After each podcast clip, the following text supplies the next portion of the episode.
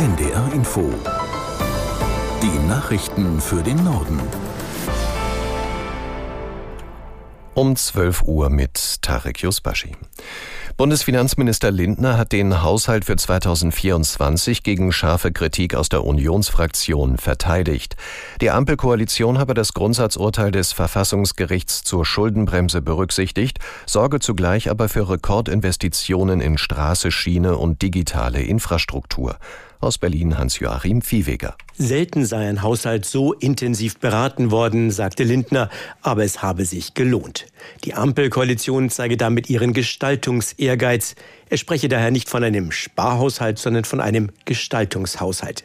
So steige der Anteil der Investitionen deutlich. Die Schuldenbremse könne dennoch eingehalten werden. Dies sei nicht nur ein Gebot der Verfassung, sondern angesichts der steigenden Zinszahlungen auch ein Gebot wirtschaftlicher Vernunft. Für die Unionsparteien kritisierte Matthias Mittelberg die deutlichen Steigerungen im Haushalt, insbesondere bei den Personalausgaben und beim Bürgergeld. Auch die Begrenzung der Migration könne dazu beitragen, staatliche Kosten zu begrenzen. Die wirtschaftliche Schwäche Deutschlands sei durch die Ampel mitverschuldet, Investoren und Verbraucher würden durch unklare Entscheidungen verunsichert.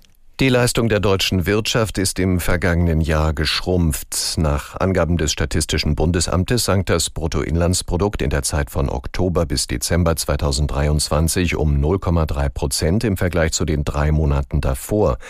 In den beiden ersten Quartalen 2023 stagnierte die Wirtschaft. Das IFO-Institut erwartet auch für das erste Quartal 2024 einen Rückgang der Wirtschaftsleistung um 0,2 Prozent. Bestätigt sich das, steckt die deutsche Wirtschaft dann in einer Rezession. Im Norden haben Protestaktionen von Bauern erneut zu Problemen im Straßenverkehr geführt. In Hamburg blockierten sie mit etwa 40 Traktoren die A7-Anschlussstelle Waltershof. Sie gilt als wichtige Verbindung zum Hafen. Die Polizei ermittelt wegen des Verdachtes der Nötigung. Trotz mehrerer Kooperationsgespräche hätten die Landwirte entschieden, die seit gestern laufende Blockadeaktion bis heute früh fortzusetzen, hieß es. Mittlerweile ist die Blockade beendet. Auch am Jade-Weser-Port in Wilhelmshaven protestierten Bauern erneut gegen die Agrarpolitik der Bundesregierung. Bundesgesundheitsminister Lauterbach hat sein geplantes Transparenzgesetz für Krankenhäuser verteidigt. Mit einem Klinikatlas sollen die Leistungen der Häuser und deren Qualität für Patienten besser vergleichbar werden. Die Bundesländer halten die Daten, die für den Klinikatlas genutzt werden sollen, für zu alt. Aus Berlin Eva Ellermann. Das haben Gesundheitswissenschaftler heute widerlegt. Sie sagen, ältere Daten sind geeignet, auch die aktuelle Qualität zu bewerten. Oder wie es ein Experte ausdrückt, eine Klinik, die vor zwei Jahren besser war als andere, ist es auch heute noch. Die Experten können das etwa zeigen an den Sterblichkeitsraten bei Herzinfarkt oder Krebspatienten, die je nach Kompetenz im Krankenhaus weit auseinandergehen. Lauterbach verweist außerdem auf eine aktuelle Umfrage der Techniker Krankenkasse. Danach ist für fast alle Patientinnen und Patienten die Behandlungsqualität der wichtigste Punkt bei der Krankenhauswahl.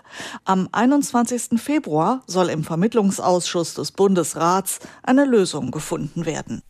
Transparency International hat seinen aktuellen Korruptionswahrnehmungsindex vorgestellt. Er beruht auf subjektiven Einschätzungen von Experten und Führungskräften. Am wenigsten korrupt sind demnach Dänemark, Finnland und Neuseeland. Schlusslichter der Skala sind Somalia, Venezuela und Syrien. Aus Berlin Anja Dobrodinsky. Deutschland liegt wie im vergangenen Jahr auf Platz 9. Für Transparency bedeutet das Stabilität. Andererseits gehe es hierzulande aber auch nicht voran.